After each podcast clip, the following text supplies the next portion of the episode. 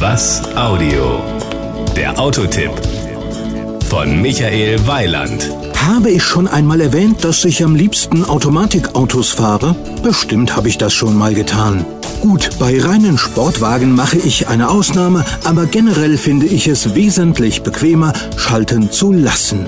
Insofern war ich auch nicht undankbar, dass der Chevrolet Captiva in unserem heutigen Fahrbericht eben kein sogenannter Schalter war. Das Outfit.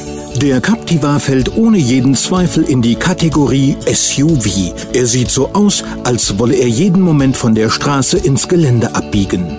Von vorne fällt ein massiver Unterfahrschutz auf, seitlich die hohe Bodenfreiheit und von hinten ein markantes Heck mit Auspuffrohren rechts und links. Power und Drive.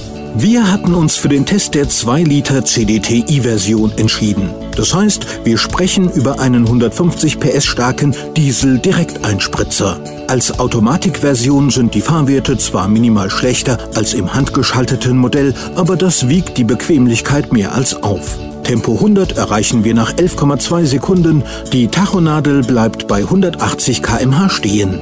Das Ganze schafft der Captiva mit Allradantrieb mit einem Euromix von 8,6 Litern Diesel auf 100 Kilometer.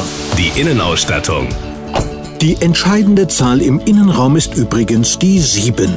Exakt so viele Mitfahrer kann man im Captiva unterbringen. Es gibt zwar auch eine Fünfsitzer-Variante, da man die Sitze 6 und 7 aber einzeln flach in den Boden legen kann, bin ich eher für den Siebensitzer zu haben. Denn in einem Fünfsitzer zu sechst oder zu siebt fahren kann ein teurer Spaß werden, wenn man den falschen Leuten begegnet. Sie wissen, wen ich meine. Und über einen Unfall wollen wir da gar nicht sprechen. Die Kosten. 33.990 Euro kostet der Chevrolet Captiva 2.0 LT 4WD 7-Sitzer. Dazu kommen in unserem Fall 1300 Euro für die mir so angenehme Automatik.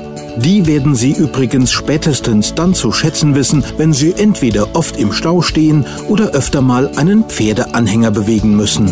Das Gesamtbild. Der Captiva ist meiner Meinung nach ein Fahrzeug, in dem sich besonders diejenigen ausgesprochen wohlfühlen werden, die gerne etwas höher sitzen, die viel Platz um sich mögen und die markante Fahrzeuge gern haben. Das war ein Autotipp von Michael Weiland. Mehr zu diesem und anderen Themen gibt's auf was-audio.de.